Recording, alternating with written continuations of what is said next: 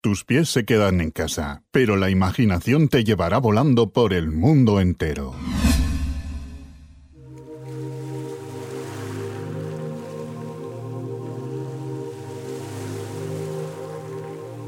Vamos a viajar por el espacio-tiempo hasta el siglo VIII a.C. El lugar, la típica polis griega.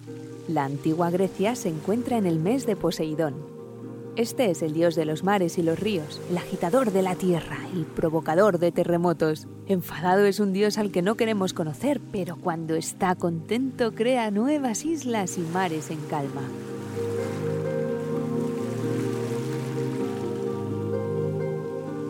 Durante su mes se celebran las fiestas de las Dionisias rurales.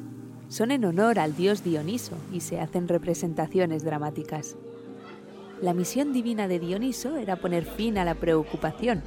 Conocido como el libertador, liberaba a uno de su ser normal mediante la locura, el éxtasis o el vino. Así que disponte a disfrutar de una breve representación ligera.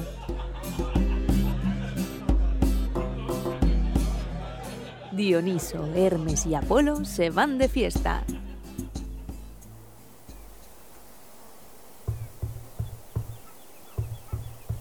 ¿Quién es? Soy Hermes, el mensajero. Dice Dionisio que si echamos unos vinos.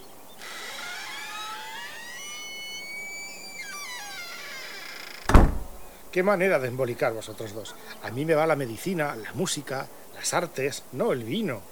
Eso dices ahora, pero luego eres el que mejor se lo pasa. Tú eres patrón de ladrones y mentirosos. ¿Por qué iba a salir por ahí con vosotros? Porque hoy también están por ahí Artemisa, Atenea, Perséfone. Y así convence Hermes a Apolo. Se reúnen en uno de los palacios del Olimpo donde había más marcha y empieza a correr el vino. Os he contado cómo me hicieron el creador del vino. Sí, hombre, sí, un montón de veces. ¿Y la de los marineros? ¿Esas la sabéis? Esa se la sabe todo el mundo. Menudo cabreo pillaste porque los marineros no se dieron cuenta de que eras un dios. Pero bueno, si es la mismísima Palas Atenea, la de los ojos de lechuza. Y aquí tenemos a Hermes y Apolo, guiados por el sabio Bebercio de Dioniso. ¿Cómo acaba esa historia de los marineros? Resulta que andaba yo disfrazado de muchacho beodo. Lo de Beodo no sería por el disfraz. Bueno, ya me entiendes, ¿sí? Y me encontraron unos marineros. El capitán se dio cuenta enseguida que yo era un dios, pero los marineros no se lo creían. Dionisio estuvo implorando por su vida porque los marineros querían venderlo como esclavo. Aunque solo lo hacía para poneros a prueba. Menos al capitán. Él no paró de rezar para que le perdonara la vida y los guiara en su travesía. En efecto, al capitán lo salvé, pero a los marineros... El barco se quedó inmóvil sobre las aguas, aunque la brisa inflaba las velas y los marineros remaban. Y los remos dejaron de hacer su función porque una parra se enredó entre ellos y empezaron a caer más parras desde las velas. Y me quité el disfraz, me puse mi corona de racimos en la cabeza y acudieron a mi llamada mis panteras, tigres y linces.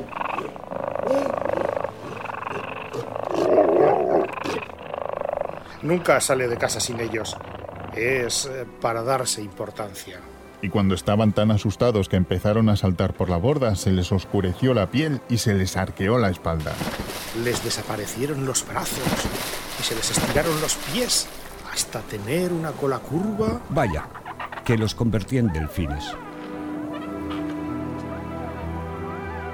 Es que no es de hombre prudente nadar a contracorriente. Brindemos por ello.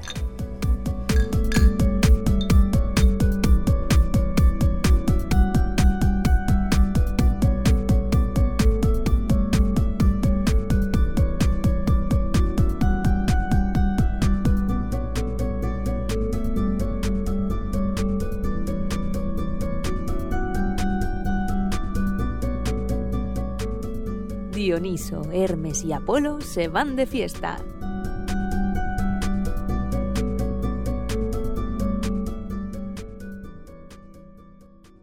Una producción de Resonar.